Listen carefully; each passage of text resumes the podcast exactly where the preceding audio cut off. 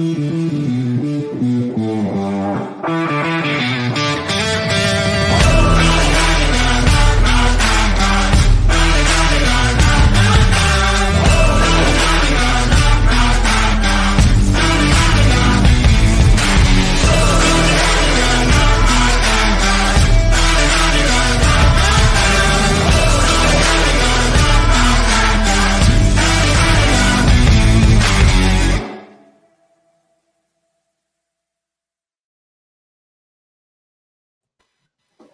Bienvenidos a una edición más de NFL Latino TV desde casa a través de YouTube y Facebook Live. Mi nombre es Alonso Solano y donde quiera que se encuentren, gracias por hacernos parte de su día. Hoy nos agenda las divisiones del sur, la AFC Sur que trae a los Houston Texans, Tennessee Titans, Indianapolis Colts los Jacksonville Jaguars y por supuesto la NFC Sur que va a estar muy muy caliente con los New Orleans Saints, Tampa Bay Buccaneers, Carolina Panthers y por supuesto los Atlanta Falcons. Paso de inmediato a saludar al equipo de NFL Latino TV, don Bruno Milano, bienvenido.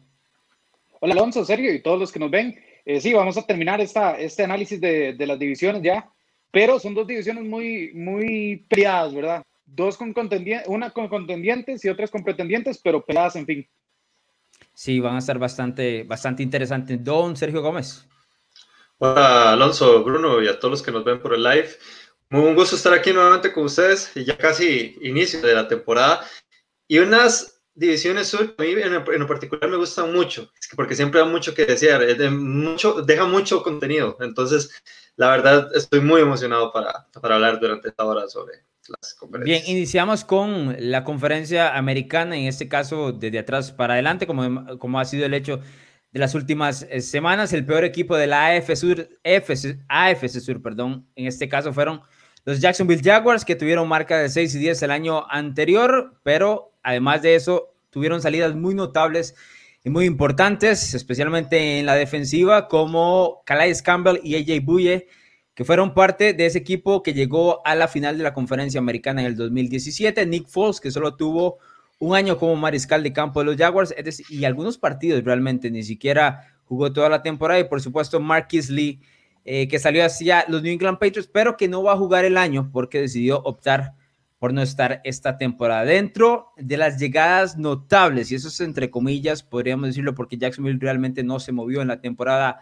baja. Joe Schobert eh, será linebacker que viene de Cleveland, muchos, eh, es bastante joven y tuvo un par de años buenos con la escuadra de los Browns. Tyler Eifert, que ya lo conocemos de muchos años en Cincinnati, aunque ha pasado muchos, eh, muchas temporadas también lesionado. Y CJ Henderson, que fue elegido con el primer eh, pick de eh, la primera ronda en el draft, viniendo desde Florida.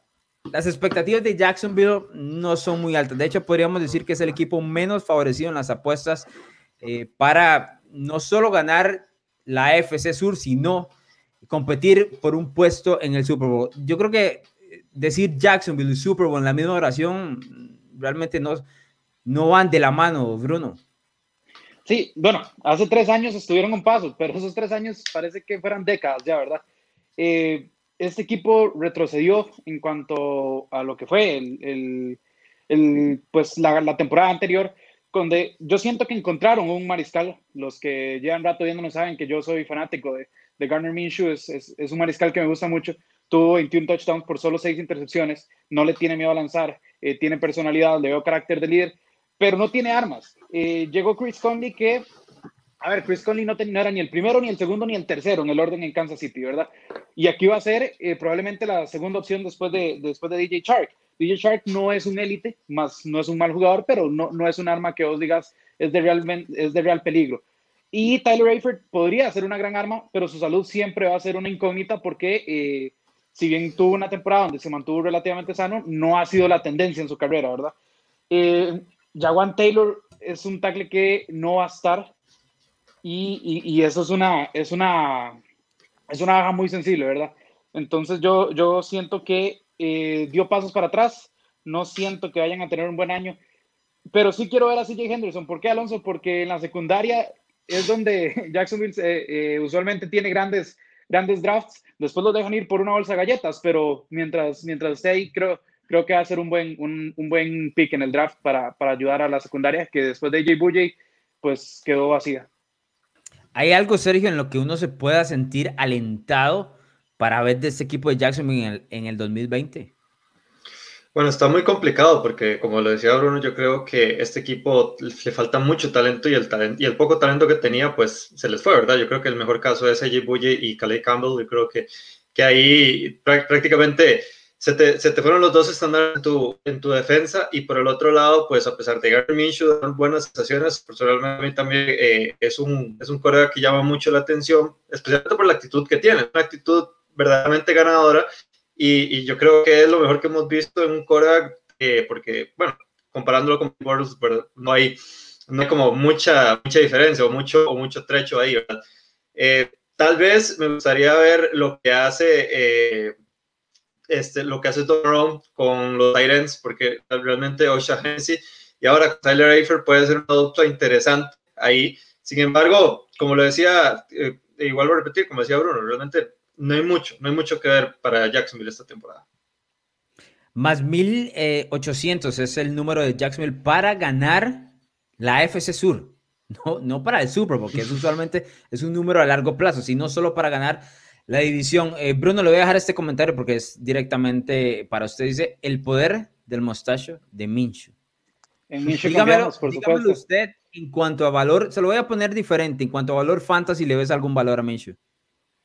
Eh, bueno, a ver, las armas que tiene pues no son las mejores y hay que tener en cuenta que está Leonard Fournette, ¿verdad? Leonard Fournette se ha encargado mucho, mucho, mucha parte de esa ofensiva. Más bien el valor creo que estaría en Fournette, aunque no anotó mucho el año anterior, pero tuvo más de mil yardas y, era el que acarreaba muchísima parte de esa ofensiva. Pero si ocupamos una jugada mágica, ahí como lo vieron en los, en los highlights que acabamos de poner, eh, el bigote mágico es, esa es la nueva versión de, de Fitzmagic. Fitzmagic con su barba ya va de salida y ahora viene nuestro bigotito para cuidar de nosotros en los próximos 15 años.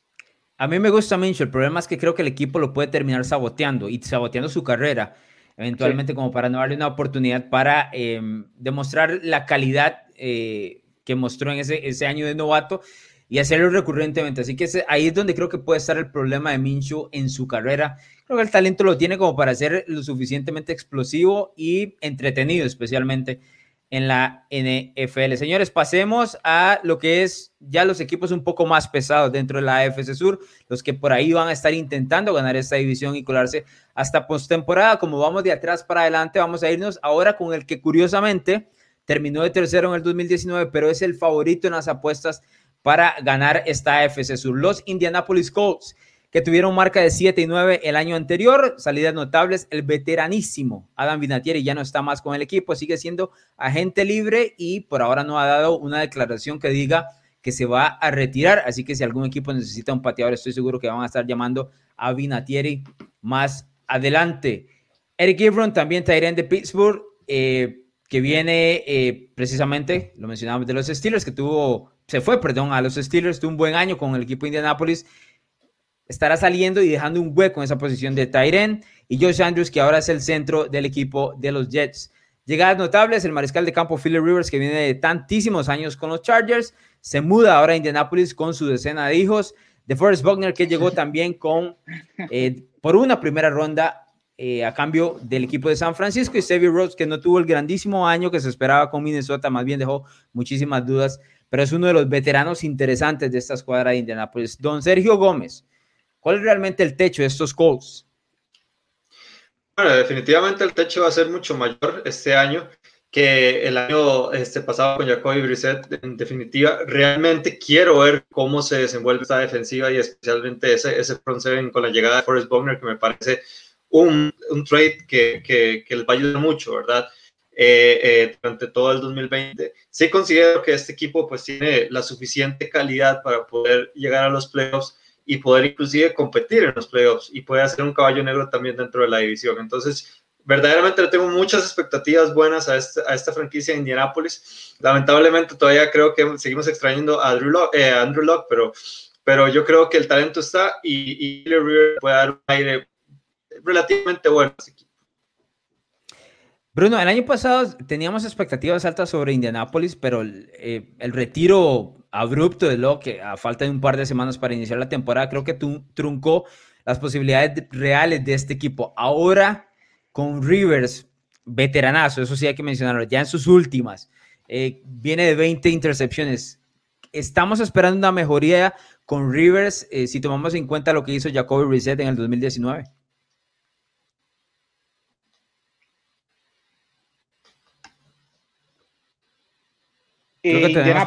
Ahora sí lo escucho, Bruno, es que no lo escuchaba anteriormente, dígame. Sí, eh, eh, el tema con Indianapolis es muy simple, tienen que mejorar y te lo digo porque si bien Philip Rivers tuvo 21 intercepciones y fue muy errático eh, el año anterior, yo no sé si hombre por hombre hay una mejor línea ofensiva que esta de, de Indianapolis. Cuando yo digo que no la hay. Yo digo que no la hay. Esta es la mejor línea ofensiva de toda la NFL. Cuando tenías a Anthony Castonzo, a Quentin Nelson, trajiste a, a, a Mark Lewinsky, o sea, Rivers va a tener tiempo de sobra y Rivers con tiempo debería ser suficientemente, este, suficientemente efectivo para encontrar a sus, a sus alas abiertas. T.Y. Hilton va a volver, recordemos que T.Y. Hilton se pierde toda la segunda mitad de la temporada y ahí es donde empieza un declive grande de los Colts porque Jacoby Brissett se queda sin su, su, arma principal. También draftearon a Michael Pittman, que vamos a ver, este, este draft en cuanto a receptores abiertos era bastante, bastante productivo, pero es una ofensiva que tiene con qué producir también hay que ver cómo va a funcionar ese dúo de Marlon Mack y, Jonathan Taylor, que Jonathan Taylor eh, se presume va, a tener su, buena dosis de, de, snaps, ¿verdad? Y en cuanto a la defensiva, es una de las defensivas más completas. Entonces, eh, yo he hablado mucho de que los Chargers son un callo negro, pero los Colts están ahí a la par. Sí, el año anterior iniciaron 5 y 2, el equipo eh, prometía dar pelea dentro de la FC Sur. Yo creo que muchos inclusive se estaban montando ya en ese, ese tren de los Colts, eh, diciendo, bueno, no es Andrew Locke, pero Reset está haciendo el trabajo. La lesión eh, de Hilton coincide con que el equipo a partir de ese momento pierda 7 de los siguientes 9 partidos y se quede fuera de postemporada, incluyendo un juego donde pudieron haber vencido a los Tennessee Titans en Indianapolis para eh, eventualmente clasificar a, playoff y no lo terminan haciendo. Yo lo que creo es que este equipo de Indianapolis tiene, está conformado muy bien, es muy joven, más allá de la posición de mariscal de campo que claramente eh, más bien dio un paso para atrás en cuanto a años, pero yo creo que el equipo es muy joven y tiene muchísimo que demostrar. Además me parece que tienen el mejor entrenador en jefe de toda la división. Eh, yo sé que el, el, bastón no es muy alto dentro de la división AFC Sur en cuanto a entrenadores, eh, pero Frank Reich ha mostrado durante muchos años que ha hecho mucho con poco talento y el equipo se ha basado en el draft para agarrar ese nuevo talento, intentarlo y, llegar a un punto alto que no ha regresado desde las épocas, por ejemplo, eh, de Peyton Manning. Yo creo que a, los Colts le alcanzan para la FC Sur, pero no estoy seguro si más allá de eso, no sé qué piensan. Bueno, yo sinceramente coincido con vos con el trabajo que ha hecho Frank Wright. Yo creo que una, uno de los méritos que ha tenido esta franquicia, no solo desde el lado del head coach, sino también del front office, es el talento que ha hecho para poder armar poco a poco este equipo y, consolidar un cuadro de jóvenes eh, bastante talentosos y que realmente eh, yo creo que esta es una de las franquicias que, tiene como más eh, perspectivas mejores al, al futuro, ¿verdad? sí considero y también te compro ese, ese, ese que que tal vez sí veamos a, a, los Colts en, en, playoffs y mucho más una nueva plaza, ¿verdad? Que hay, que hay para, para poder meterse. Sin embargo, yo, yo sí veo que todavía hay equipos eh, mejores dentro de la AFC que pueden inclusive dar la pelea en, enero, pero sí que, que, se van a caer. Lo es igual, Bruno. Eh, sí, pero ¿cuántos mejores? Es que ese es el tema, porque sabemos que Baltimore y, y Kansas City pues son evidentemente los dos grandes favoritos.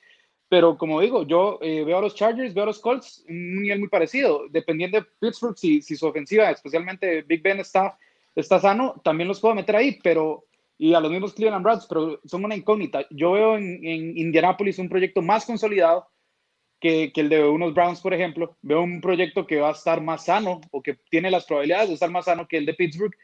Y, y tiene un head coach que, como bien lo menciona Alonso, es un head coach que con poco ha hecho mucho. Y entonces ahora que tiene mucho, pues es hora de, demostrar, tal vez dar una campanada. Yo los veo eh, pasando la ronda de comodín casi que seguro. Eh, el tema ya es en la divisional, ¿verdad?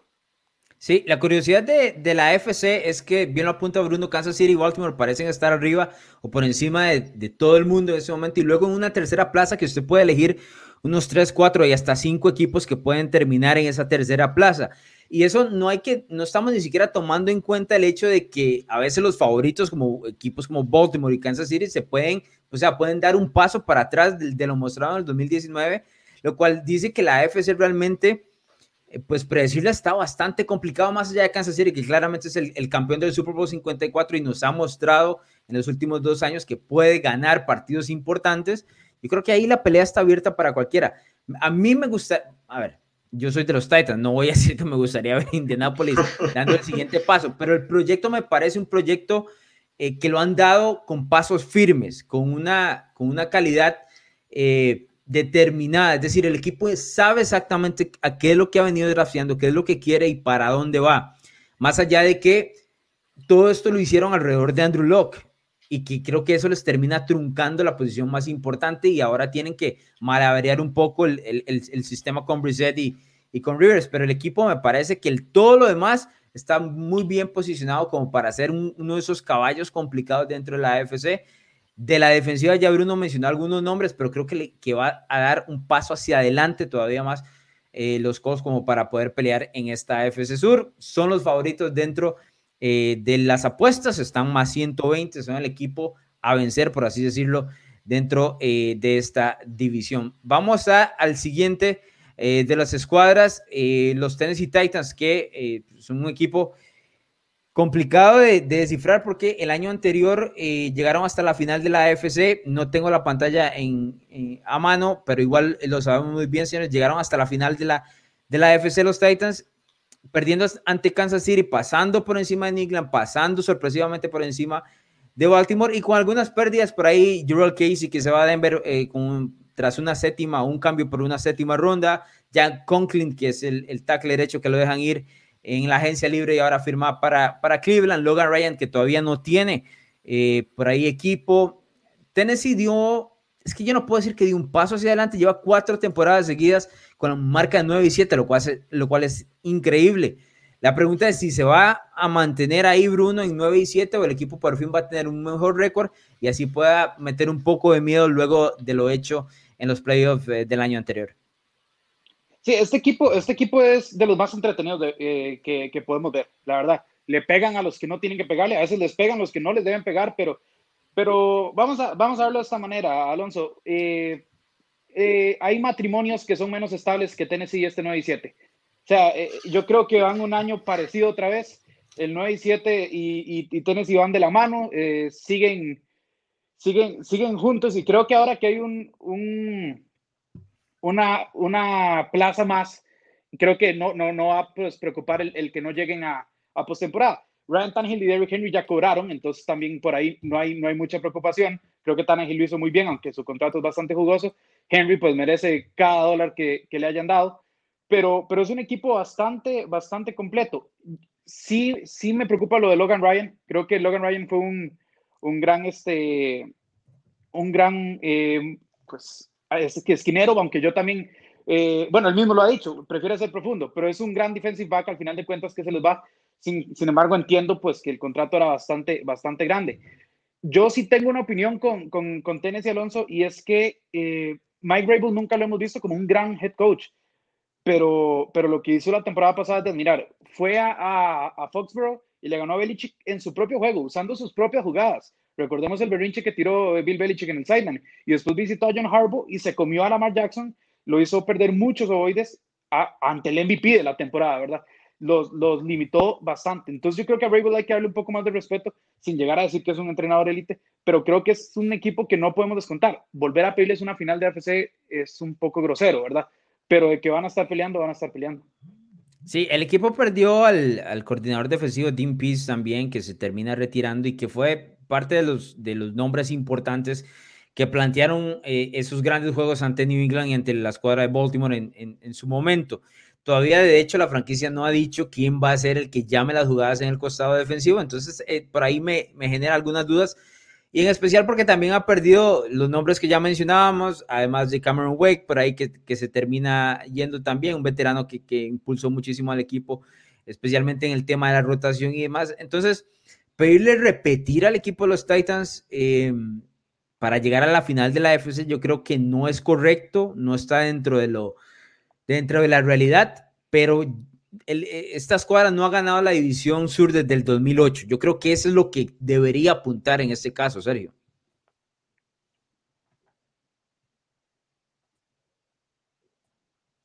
Tenés el micrófono apagado, don Sergio Gómez.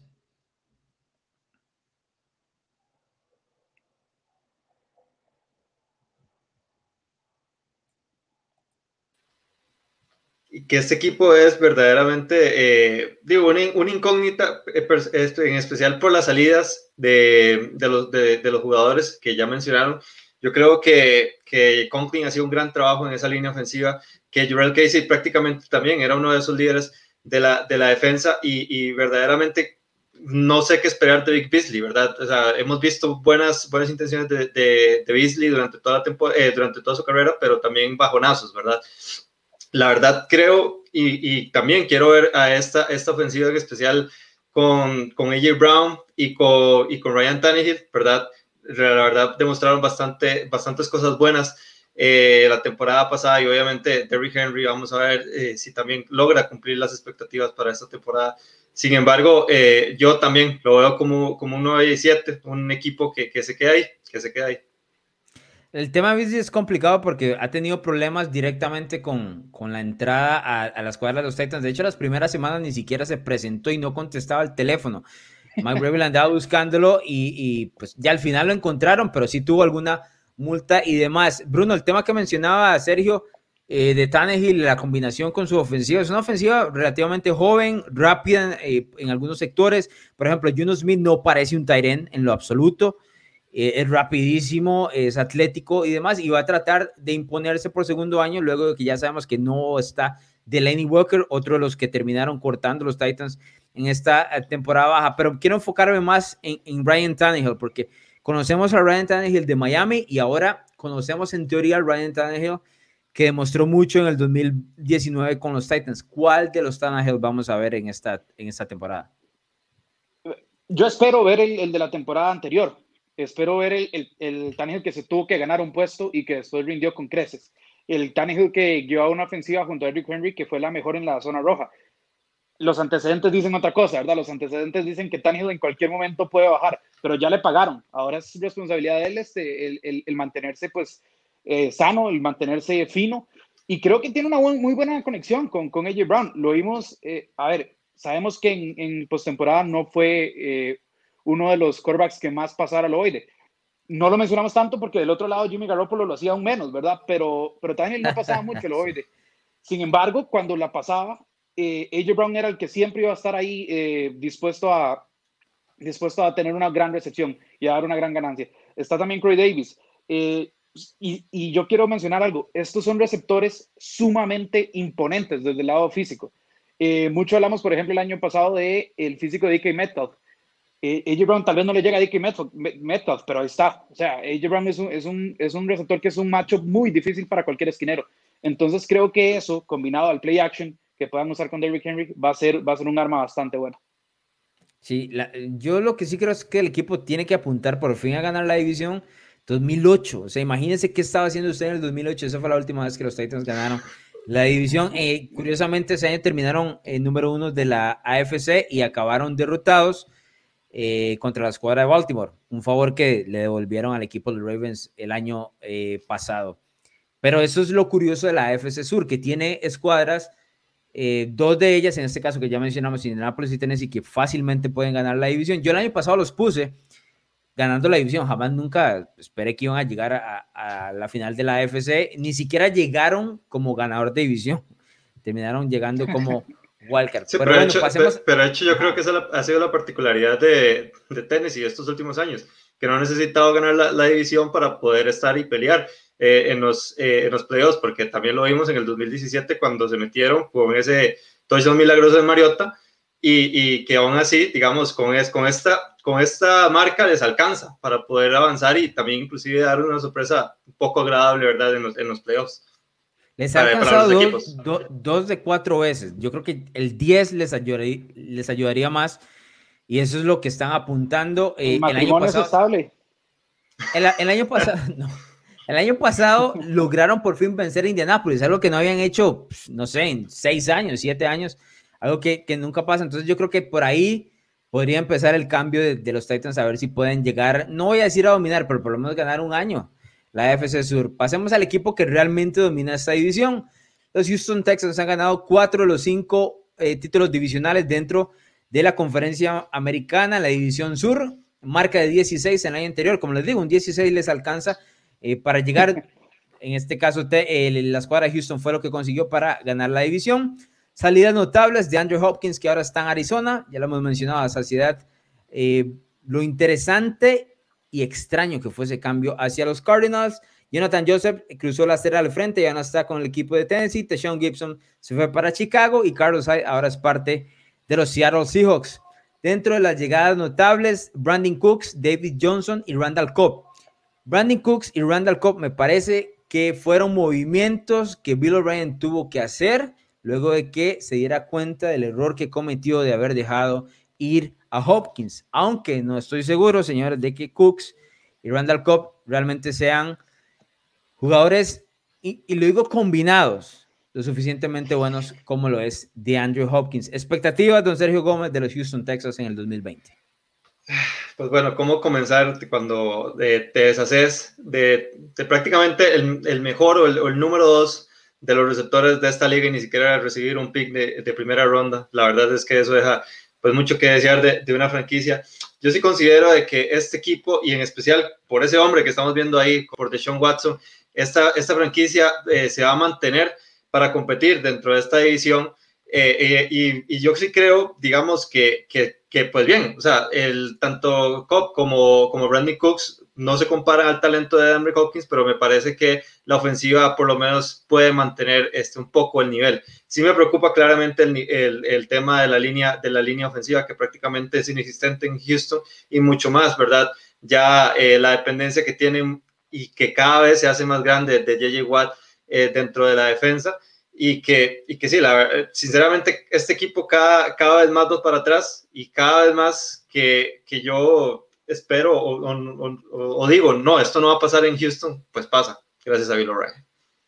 Sí, eh, la expectativa de Houston no me, no me voy a ir por ese lado, Bruno, sino más que todo, quisiera preguntarle sobre el tema de Sean Watson, porque me parece, mucha gente está tratando de comparar a Watson con lo que hizo Matthew Stafford una vez salió Calvin Johnson eh, y se fue al retiro. Es decir, muchos decían, eh, Calvin Johnson, Matthew Stafford dependía de Calvin Johnson para completar sus pasos, poner sus yardas, sus touchdowns y demás.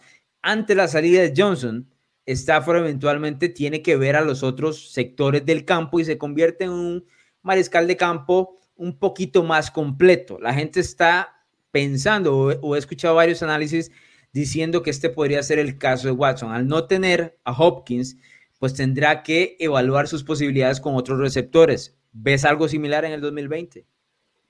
Sí, vamos, vamos, a, ser, vamos a ser francos. Si, si a cualquier equipo uno le pone un, un cuerpo de receptores con Kenny Stills, Randall Cobb y, y, Will Fuller, uno dice, bueno, tiene buenos receptores. El tema aquí es que... Y Randy, Cooks, O sea, son, son receptores varios de más de mil yardas. Eh, Kenny Stills hace, hace un año, si acaso, en, Miami era, era, la primera opción. Eh, Randall Cobb, si bien ya, ya no son sus mejores días, pues sigue siendo un, un, un buen receptor en, en, el slot y demás, pero cuando tenías a DeAndre Hopkins y se pone en contraste, ese es el problema. Pero yo no siento que Sean Watson eh, vaya a, a, verse muy limitado. ¿Por qué? Porque Sean Watson es, es un mago. Eh, el tipo tuvo 3.800 eh, yardas, tuvo 26 touchdowns eh, y tuvo tres regresos en el último cuarto. Eso habla de que él ya ha venido haciendo milagros con DeAndre Hopkins incluso. O sea, es un equipo que ha clasificado y ha ganado títulos divisionales a pesar de que Bill O'Brien esté ahí. Eh, Deshaun Watson ha tenido que cargar con ese, con ese lado. Me preocupa también que Carlos Hyde tuvo por fin una temporada de mil yardas y, ya no está. O sea, eh, entonces no hay una columna vertebral, eh, no hay química con, con, sus dos de sus nuevos receptores y eso puede ser un, un, dilema al inicio de la temporada que yo esperaría a partir de la semana 3, 4 ya, ya haya algo más, más concreto en cuanto a la química entre Sean Watson y, y los demás, pero el que va a tener que hacer este, eh, pues milagros los va a tener que hacer. Ahora, yo nada más pregunto, no puede ser posible, o quién pagaría más por Larry Tunsil que, que, por, que por DeAndre Hopkins. Y, y, bueno, tenemos la respuesta, pero sigue siendo una pregunta retórica, porque no es posible que, que traigas un tackle que si bien es bueno, no es tampoco élite, y dejes ir al mejor o el segundo mejor a la abierta por un precio más barato. Es que ese es el colmo. Yo creo que ahí había una relación quebrada entre ellos dos, entre O'Brien y, y Hopkins, y O'Brien estaba buscando una salida a Hopkins, no solo del contrato que le iban a dar eventualmente, el que tiene, el que le iban a dar eventualmente, que es algo que Arizona está valorando también, eh, sino también romper ese, esa falta de comunicación que tenía entre entrenador en jefe y en este caso una de sus superestrellas. Pasa que cuando te deshaces de un jugador de estos, tenés que traer algo en regreso que sea el equivalente o más.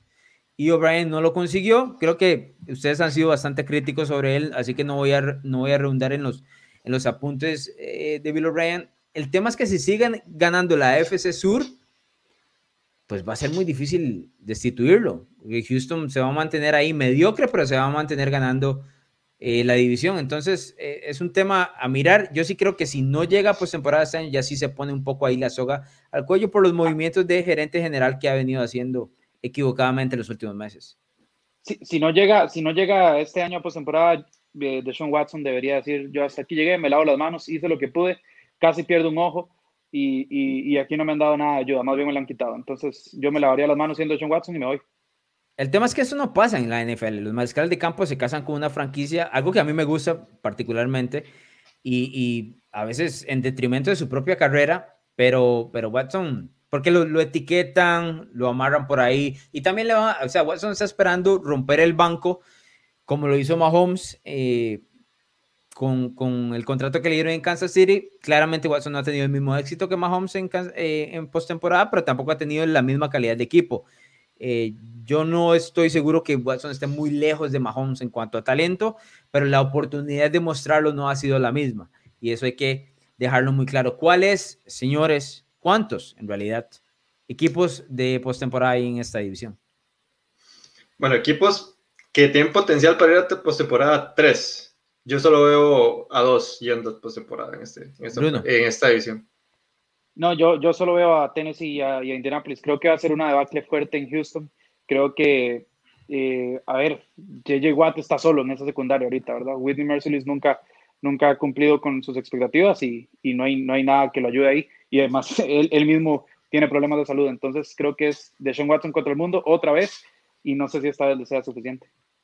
El equipo de Houston, eh, por primera vez en muchos años, no está entre los primeros dos para ganar como favorito en las apuestas para ganar la FC Sur. En este caso está más 325, número 3, atrás de Indianapolis y la escuadra de Tennessee. ahora sí, señores, pasemos a, en este caso, la NFC Sur, que tiene mariscales de campo que representan, ojo esto, 11 Super Bowls, o sea, 11 apariciones de Super Bowls y 7 campeonatos de Super Bowl. Claramente la mayoría de ellos pertenece a Tom Brady. Dentro de esas son nueve apariciones de Brady, una de Breeze y una de Matt Ryan. Además, eh, seis anillos de Brady, uno de Drew Brees. Matt Ryan no ganó el suyo, dicho sea de paso, porque Tom Brady no lo dejó y los New England Patriots. Pero bueno, es parte de lo que presenta en este caso la NFC Sur, que va a ser una de las divisiones más atractivas en el 2020. Pero iniciamos de atrás para adelante con el peor de los equipos. Los Carolina Panthers, marca de 5 y 11 en el 2019, con salidas notables, nombres importantísimos.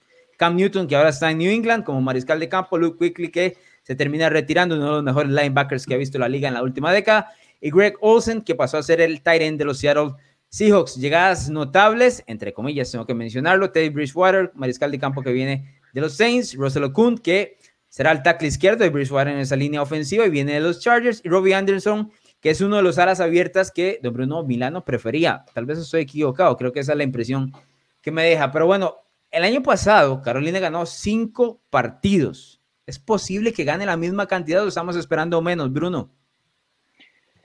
Eh, es posible que gane la misma cantidad, pero no más. Y, es posible porque estoy siendo muy, muy, tal vez muy blando por el hecho de que tenga Christian McCaffrey y él, eh, eh, él, él te va a ganar partidos. Él solo te va a ganar partidos pero cuando vemos esa pantalla y vemos que tres de sus mejores cuatro jugadores se fueron, es, muy difícil, ¿verdad? También es que son nombres históricos de la, de la franquicia, ¿verdad? Totalmente. O sea, estamos hablando de Cam Newton, el que lo llevó en Super Bowl, que fue MVP. Estamos hablando de Luke Quickly, que era eh, uno de los mejores tacleadores de toda la NFL y era el líder de la, de la defensiva.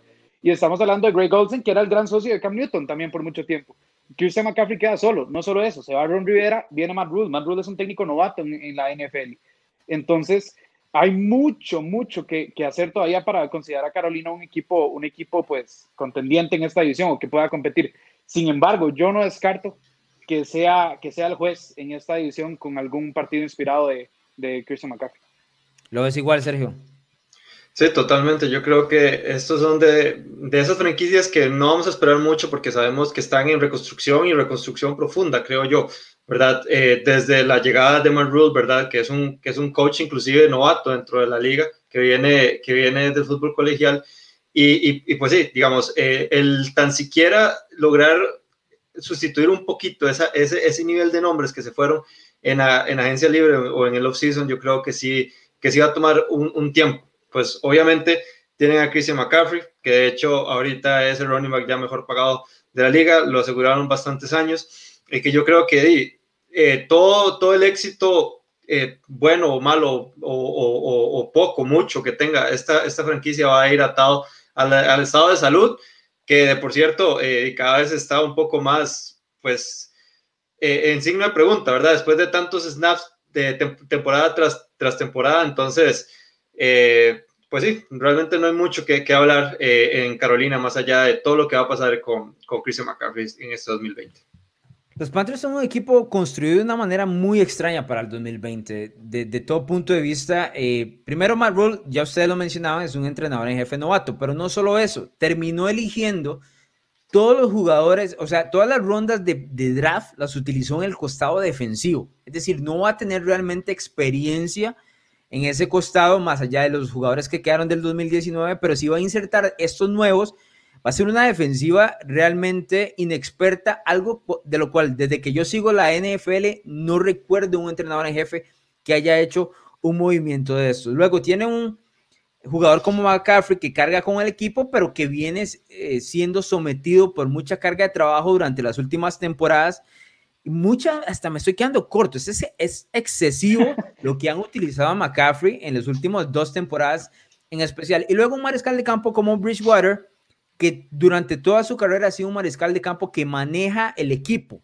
No es nada impresionante, no es nada que usted vaya a sentirse eh, emocionado por ver domingo a domingo y que inclusive hace unas temporadas atrás estuvo muy cerca de perder su carrera por una lesión de rodilla con los Minnesota Vikings. Es decir, Bridgewater está también eh, tratando de retomar no solo el nivel, sino su nombre dentro de la liga. Así que Carolina me parece es uno de los equipos más extraños a la hora de evaluar por lo complicado de, todas estas eh, adiciones que ha hecho en temporada baja. Yo esos cinco victorias que tiene en el 2019 no las veo ni cerca para este año, especialmente por lo difícil, por lo cerrado que va a ser esta división, porque los equipos, tanto Atlanta, New Orleans y Tampa Bay, van, o sea, necesitan pegarle a los Panthers para no quedarse atrás en esta pelea por esta división. Pero sí estamos claros, señores, que este es el último equipo, es decir, el último lugar dentro de la NFC Sur. Sí, claro, y, por diferencia, creo yo. Sí, es, por diferencia y, bueno, solo para terminar de confirmar lo que, lo que vos decís, Alonso, eh, con una defensa tan joven y con, eh, y con, y con tres mariscales salones de la fama, eh, agarrate, ¿verdad?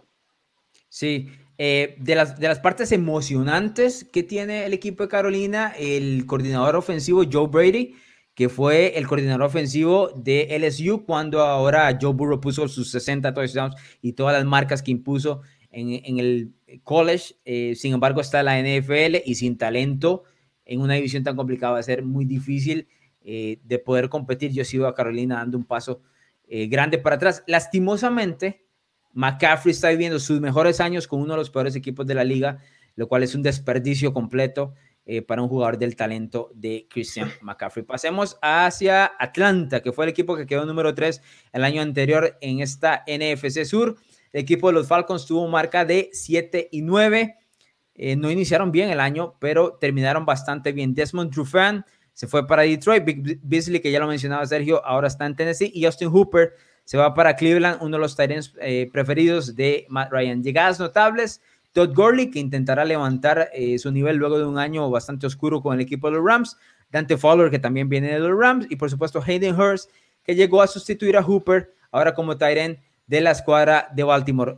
mucha gente Sergio está hablando sobre Tampa Bay y sobre New Orleans para el tope de la división. ¿Qué tan lejos está el equipo de Atlanta para poder pelearle a esos dos?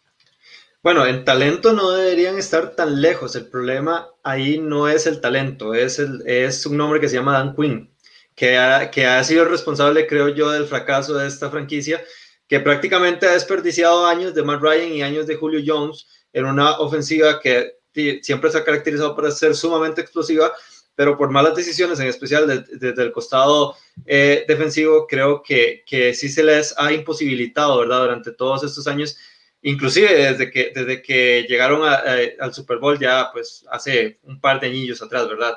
Entonces, a mí, y de hecho yo se lo decía a Bruno en, en el podcast de los rookies, y creo que lo dije varias veces, es difícil de creer de que este equipo lo, este, se quede fuera tan siquiera de, de, de las conversaciones de playoffs cuando tenés a Julio Jones, a Todd Gurley y a Matt Ryan en una misma ofensiva. Porque a pesar de que Todd Gurley viene lesionado y ya no es el mismo desde la temporada 2018, eh, yo, sí, yo sí considero que tiene mucha gasolina todavía en el, en el, en el tanque y que, o sea, eh, talentos como estos no se pueden desperdiciar tan fácilmente. Bruno.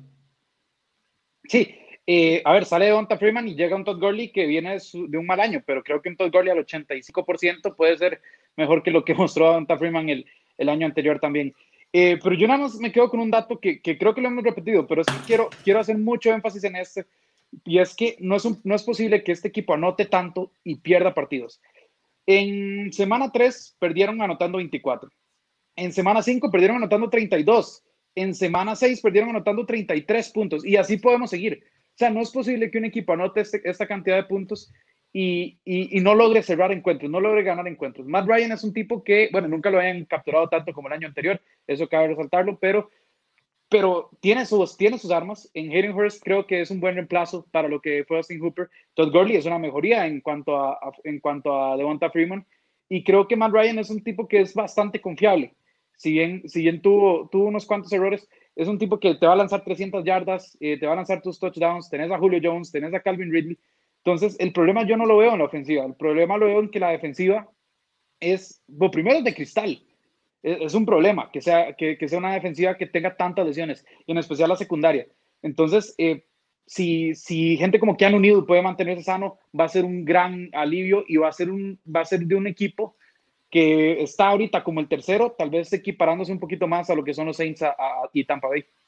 Sí, en el caso de Keanu, creo que ha jugado cuatro partidos, si no me equivoco, en los últimos dos años, lo cual significa que no ha estado disponible para el equipo en absoluto y es uno de los mejores safeties cuando está sano, pero dos años sin estar sano ya no podemos eh, ponerlo dentro de esa lista. Curiosamente, la, la escuadra de los Falcons tuvo una, una interpretación de lo que estuvo sucediendo en el 2019 de una manera bastante curiosa, porque quien estaba llamando las jugadas el año anterior fue Dan Quinn en la primera parte de la temporada, pero en la, en la mitad de, esa primera parte, el equipo de Falcons tenía la peor defensiva de, de, toda la liga, especialmente eh, contra el pase, número 32 en cuanto a yardas, había permitido 19 touchdowns, solo había interceptado dos veces, todo esto con Dan Quinn, que estamos hablando de Dan Quinn, fue el coordinador defensivo de aquella legión del boom que le terminó ganando el Super Bowl 48 a los Seattle Seahawks. Es decir, un entrenador de corte defensivo. Yo creo que Dan Quinn termina salvando su puesto porque se despide a sí mismo y dice, no, ok, tengo que dejarlo la, posición de, de coordinador defensivo porque si no me van a despedir del todo,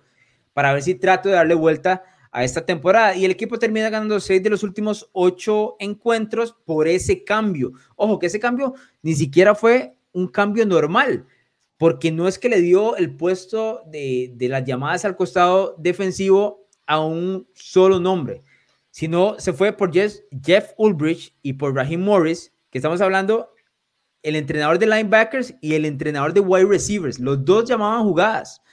Eso es, un, eso es un, una aproximación o un plan cual no, no se ve normalmente en la NFL. Usualmente, ok, hay un coordinador defensivo, está haciendo mal el trabajo, voy a darle el trabajo a otra persona, no a dos. Y eso fue lo que terminó haciendo el equipo de Atlanta. Yo creo que el equipo va a dar un paso hacia adelante para competir, pero no le va a terminar alcanzando porque las otras dos amenazas, en este caso Tampa Bay y New Orleans, están como mucho más llenas de talento y, está como más claro en el panorama de que están apuntando ambas franquicias, no solo a postemporada, sino a Super Bowl. Y creo que Atlanta no tiene ese tipo de equipo eh, todavía. No sé si comparten.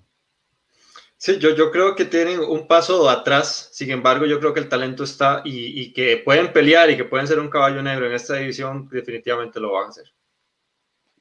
yo considero que el problema de Atlanta es estar en esta división, porque si no, tienen un equipo que probablemente iría a playoffs eh, con relativa tranquilidad. Si se logran robar un partido a los Saints y un partido a los Tampa Bay Buccaneers, yo no veo por qué Atlanta no podría llegar. El problema es que es mucho, muy, mucho más fácil decirlo eh, que llegar a, a, pegarle a Tom Brady y a Drew Brees, ¿verdad? Entonces, por ahí se les puede complicar, pero al final de cuentas, el talento está para, para eh, pues al menos buscar esa, esa plaza a postemporada. Sí, dentro de las posibilidades eh, que tiene el equipo de Atlanta en cuanto a las apuestas deportivas está más 700 la escuadra de los Falcons, así que si usted le ve valor a la apuesta a futuro de que pueda ganar esta división por encima de Tampa Bay New Orleans, hay un buen pago de regreso, especialmente porque los muchachos ya, ya les han comentado el talento que tiene el equipo de los Falcons, eh, más allá de que yo sí considero que está un paso atrás eh, por sobre Tampa Bay y la escuadra de los Saints. Pasemos precisamente al equipo de los Buccaneers, una de las escuadras que más se movió en el offseason, que más noticias han, dado en los últimos meses y, que tiene razón de serlo.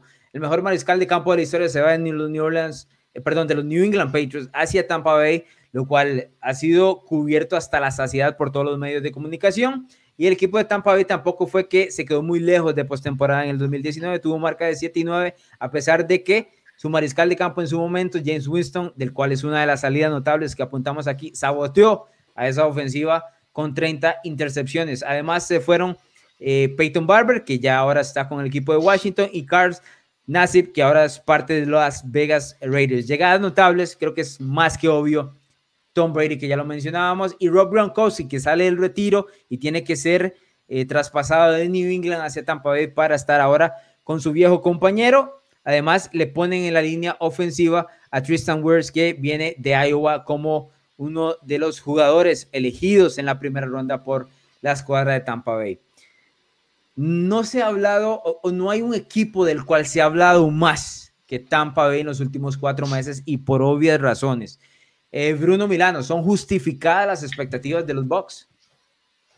Totalmente, totalmente. O sea, eh, lo mencioné en el, en el podcast de los rookies Vos no traes a Tom Brady y a Rob Gronkowski para competir. No, no, los traes para ir a, pues, a, tu, a tu propio estadio a ganar el Super Bowl 55. Los traes para eh, formar una de las mejores ofensivas que la, que la liga probablemente vaya a ver con Mike Evans y Chris Godwin. Eh, tenés un, un, head coach en Bruce Arians que ha trabajado con Carson Palmer, con Ben Roethlisberger, con Peyton Manning, con Andrew Luck. O sea, el tipo sabe cuidarse con la élite y ahora va contra, con el más élite. Va a estar de la mano con el más élite de, de, todos los tiempos. Pero hay un detalle, yo no me quedo solo con la ofensiva, Alonso. Recordemos que esta fue la mejor defensiva contra el ataque terrestre. Y si uno ve los nombres que hay ahí, está Andamo Consu, está Vita Bea, está Jason Pierre está Edwin White, está Shaquille Barrett, que, que lideró la liga en, en, capturas. O sea, es un equipo realmente completo, más allá en que la secundaria no, no, no hay pues mucho, de, mucho talento, pero si quitas la secundaria, estás teniendo una de las mejores líneas defensivas, estás teniendo el mejor mariscal, uno de los mejores cuerpos de receptores y eh, tenés un experimentado corredor en LeSean McCoy. Entonces, este equipo es súper bodonado. ¿Lo es igual, Sergio? No, totalmente igual. Y yo creo que eh, Bruno lo dejó más que claro. Yo creo que línea por línea, este equipo eh, dio un paso, inclusive varios pasos hacia, hacia adelante esta temporada y que, y que definitivamente cuando traes a un ya veteranazo aunque sea del nivel de Tom Brady, pero que al fin y al cabo es de, es de ya bastante edad, pues yo creo que eh, es todo nada, ¿verdad? Eh, para esta temporada. Sí, cuando la llegada de Brady es, es, única, es decir, Super Bowl o Super Bowl. A partir de eso, lo que no sea ganar el séptimo anillo para Brady y el segundo de Tampa Bay en general en, su historia, eh, va a ser tildado en teoría como un fracaso. Y no lo quiero decir como apuntarles a la cabeza de que eh, el fracaso o la palabra fracaso es muy grande, me explico, es hasta a veces muy grosera, pero cuando traes un mariscal de campo de este tipo, eh, Brady solo se mueve en New England si tiene una oportunidad de ganar otro anillo, no hay nada más.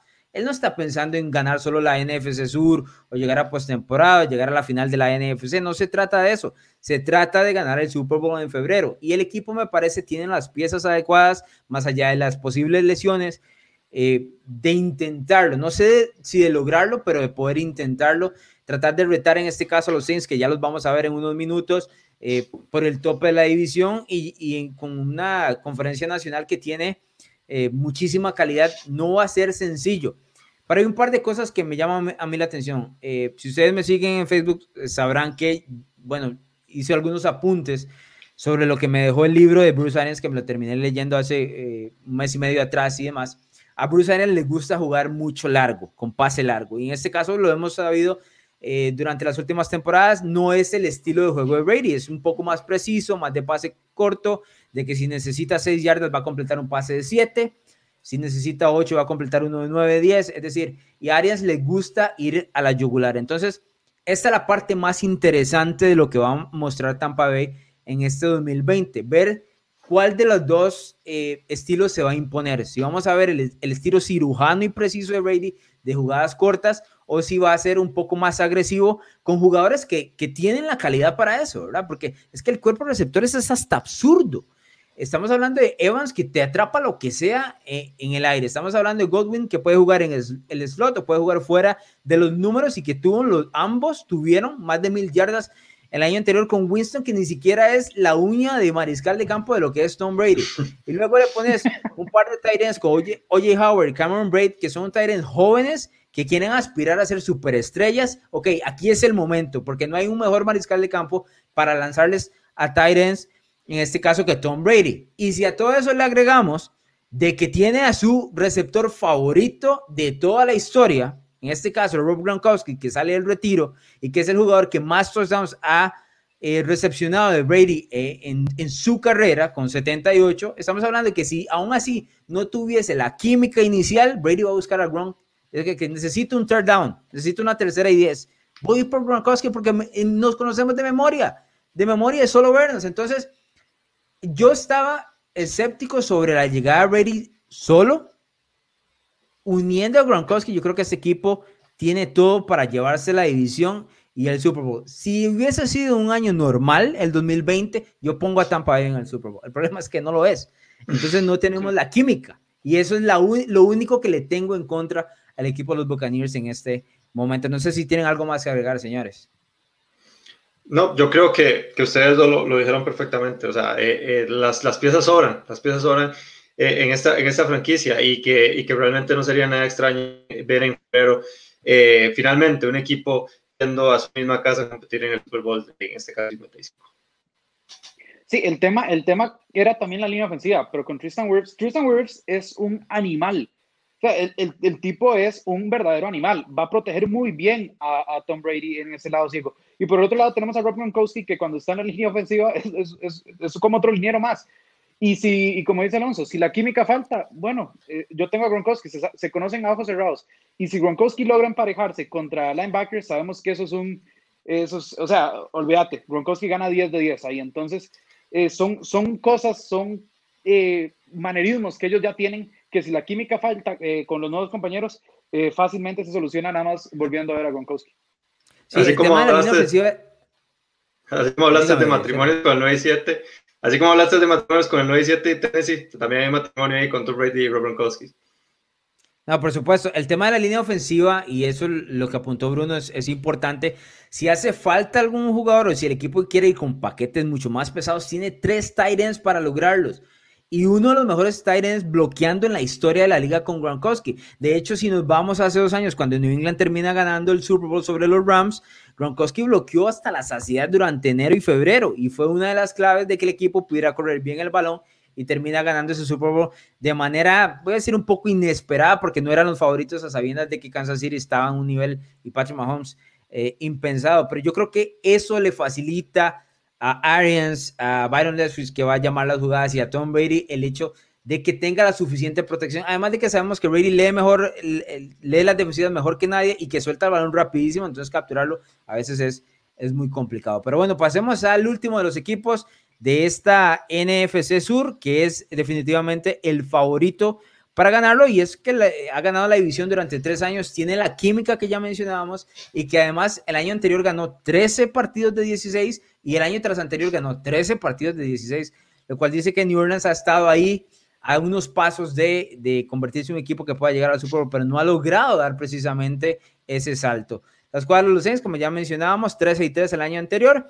Salidas notables, Eli Apple, que ahora está en Carolina, Ted Ginn Jr., que ahora está en Chicago, y Von Bell, el safety que ahora está en Cincinnati, además de Teddy Bridgewater, que ahora es el mariscal de campo de los Panthers, pero tuvo llegadas notables, especialmente dos de ellas, Malcolm Jenkins, que será el safety, viene de Filadelfia, lo conocemos muchísimo, es uno de los safeties eh, de mayor valor en la NFL, de mayor respeto también. Y Emmanuel Sanders, que viene de llegar al, eh, al Super Bowl con San Francisco, que estuvo en Denver, fue campeón de Super Bowl en su momento con los Broncos y ahora llega a los Saints para hacer mancuerna con Michael Thomas, además de James Winston, que yo realmente lo que creo es que quiere aprender un poco de Drew Brees y por ahí si tiene la oportunidad de dejarse ese puesto, pero no en este momento ni en el siguiente año, sino cuando Brees decida colgar los botines.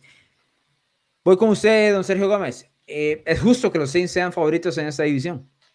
No, por supuesto. Y en especial, yo creo que la palabra que vos dijiste es química. La química que no ha tenido Tom Brady y Bruce Arians la tiene Sean Payton y, y, Drew Brees. Yo creo que el equipo está para, para otra vez ser contendiente en esta división, a pesar de lo difícil que se puso ya en esta temporada. Y claramente me parece eh, un refuerzo excelente Manuel Sanders y que yo creo que ese va a ser eh, una pieza muy importante, porque yo, yo sí creo que cambiar a Ted por, a perdón, por Emmanuel Sanders, yo creo que sí, que sí va a ser un cambio muy notable eh, en esa ofensiva. Bruno, ¿vos crees que los Saints van a sentir la presión del hecho de la llegada de Brady y lo que está apuntando Tampa Bay en, esta, en este tope de la división? Sí, sí, sí. Lo van a sentir porque el margen de error, se, les, se recorta muchísimo. Además, hay que tener en cuenta que solo hay un equipo con bye week y los Saints tienen que apuntar a ser ese equipo con bye, con bye week, ¿verdad?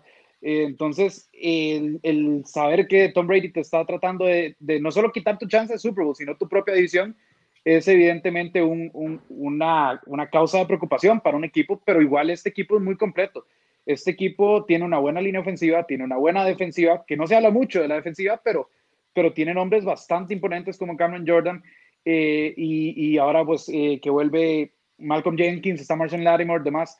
Entonces es un equipo muy completo. Tienen, tienen la química, especialmente entre su head coach y, y, su mariscal de campo, ¿verdad? Eh, tienen un comodín como, como Tyson Hill, que lo acabamos de ver en pantalla, que Tyson Hill demostró ser un gran factor X para, para, lo que eran los, los Saints. Y ahora le, le metes a Emmanuel Sanders y yo creo que es el, me, atrevo a asegurar que es el mejor dúo de receptores que ha tenido Drew Brees en toda su carrera. Sí, eh, otra ventaja que tiene el equipo de los Saints sobre, sobre Tampa Bay, que en este caso eh, pues son los dos equipos que ponen las apuestas, y creo que está claro por qué para, para ganar esta división, es que los Saints y los Bucks se van a enfrentar en semana 1 y esa química la tiene New Orleans o la conocemos de New Orleans y no sabemos realmente qué es lo que va a presentar Tampa Bay. Entonces, cuando hay un choque entre dos equipos eh, que van a estar tratando de imponerse uno sobre otro en la división, un duelo tan temprano, está claro, me parece aquí que los Saints tienen una ventaja que podría llegar a ser, a pesar de que semana uno, definitiva en el futuro. Sí, no, por supuesto. De hecho, de hecho, como bien vos lo decías, yo creo que que, van a ser dos oportunidades de ver de qué están hechos estos dos equipos. Por dicha, los vamos a, como dije, vamos a tener dos veces esta temporada en la, eh, temporada regular. Pero, pero sí, digamos, y además, eh, no solo es el factor de la ventana que se está cerrando, sino también el tema de la edad de Tom Brady y Drew Brees, porque ambos quieren el Super Bowl este año. Y no ganarlo significa, pues prácticamente, eh, perder una última oportunidad, un último cartucho. Entonces yo creo que también eso entra a la mesa y va a ser muy importante en este 2020.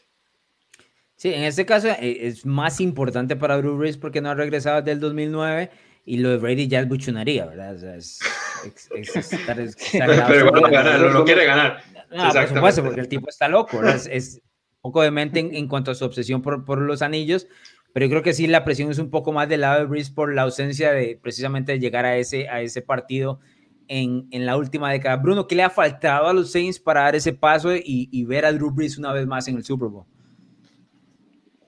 Uh, podemos, podemos decir muchas cosas, realmente podemos decir muchas cosas. Se lo podemos tirar a las cebras, se lo podemos tirar a, a, a Minnesota haciendo una piedra en el zapato, pero, pero al final de cuentas creo que, eh, y vos lo mencionabas al terminar, cuando, caye, cuando cayeron eliminados, eh, Drew Brees no es el mismo Drew Brees en postemporada. Y es algo que yo creo que la gente no quiere decirlo, eh, porque, porque Drew Brees genera mucho respeto. Sí, pero porque, porque Drew Brees genera mucho respeto y porque tiene récords y demás. Pero, pero si vos te pones a ver, hay, hay ciertas cosas que, que no se pueden dejar pasar. Y creo que el partido del, año anterior no fue ni un eh, Minneapolis Miracle, no fue ni una mala interferencia no pitada, fue que Drew Brees no logró ganar un partido contra Kirk Cousins. Esa es la realidad. Y eh, solo para mencionar un detalle eh, de lo del juego 1, recordemos que New Orleans también empieza lento, ¿verdad? Y Tom Brady viene con, con muchas ganas. Entonces, eh, la química y, hace contraste con, con, usualmente inicios lentos y con un Brady que va a venir súper motivado. Ojo si los Bucks llevan ese partido, ¿ah? ojo, porque pone cuesta arriba completamente toda la división. Claro. Sí, claro. Bien, señores, eh, creo que hemos llegado a algo más que agregar sobre los Saints en esta final. Bueno, de hecho yo pensé que ibas a, preguntar que quién veíamos este, ganando la división, pero yo me quiero reservar eso para la próxima semana. Entonces... vamos a la próxima semana, Sergio. Usted siempre, siempre tiene que adelantarse las cosas, don Sergio Gómez. Voy a cambiársela. ¿Cuántos equipos son de temporada en la NFC Sur? Tres. Está bien. Bruno. Sí, yo, yo me quedo, voy a tener fe en, en la salud de, de, la secundaria de Atlanta y, esperemos que sean tres, porque Atlanta es un equipo bastante entretenido. Yo voy a decir dos. Voy a decir dos. Eh, no compro Atlanta todavía, especialmente porque los otros dos se ven, se ven real. Es que, ¿sabes qué es la, la, cuestión de los Saints y los Bucks? Nada más antes de irnos para terminarla. Es que son equipos de Super Bowl, no son equipos de playoff. Son equipos de Super Bowl los dos. Si usted lo pone en conjunto, son equipos que están apuntando hacia lo más alto. Si usted ve a los Saints en, en, febrero jugando en Tampa Bay, usted no va a estar sorprendido. Si usted ve a los Buccaneers en febrero, es mentira que va a estar sorprendido, más allá de que la franquicia es claramente una de las más perdedoras de la historia de la NFL. Si usted saca nombre por nombre de jugadores, usted no debería estar sorprendido por ver a ninguno de estos dos equipos. Así que va a ser curioso. ¿Saben qué me di cuenta hasta ayer? Creo que fue que me di cuenta sobre el, el paso de Brady ahora hacia la NFC que, bueno, ya no se dio eventualmente, pero nunca, o sea, no vamos a poder ver, o no se nos dio un Super Bowl entre Brady y Rodgers, un Super Bowl entre Brady y Breeze. Ya, se acabó, nunca. Lo cual es, es, es bastante triste para la historia de la NFL porque eh, han tenido oportunidades para arriba. Eh, me parece que los tres, bueno, Brady aparece ahí siempre, pero, pero creo que Rodgers y Breeze han desperdiciado muchísimos años como para darnos ese lujo de partido que no, no llegamos a tener. Y que lo y tuvimos varias oportunidades de casi tenerlo, ¿verdad? Ese es el problema. Sí, en el 2014 Rogers pierde con Seattle con una ventaja en, en, de visitante de una manera absurda, no por lo que él hizo él, sino por lo que le falló el equipo a Rogers en ese cierre y lo de las cebras eh, eh, contra los Rams. En ambas ocasiones New England llega al Super Bowl, en ambas ocasiones Tom Brady termina eh, ganando el anillo, así que sí tuvimos esas oportunidades. Pero bueno, ya no, no más charla porque nos pasamos de una hora, señores. hay tiempo de cortar. Nos vamos, don Bruno Milano. Sí, hasta luego y eh, ya, ya la próxima semana son predicciones y después viene la previa con el kickoff entre los Kansas City Chiefs y los Houston Texans. Don Sergio Gómez.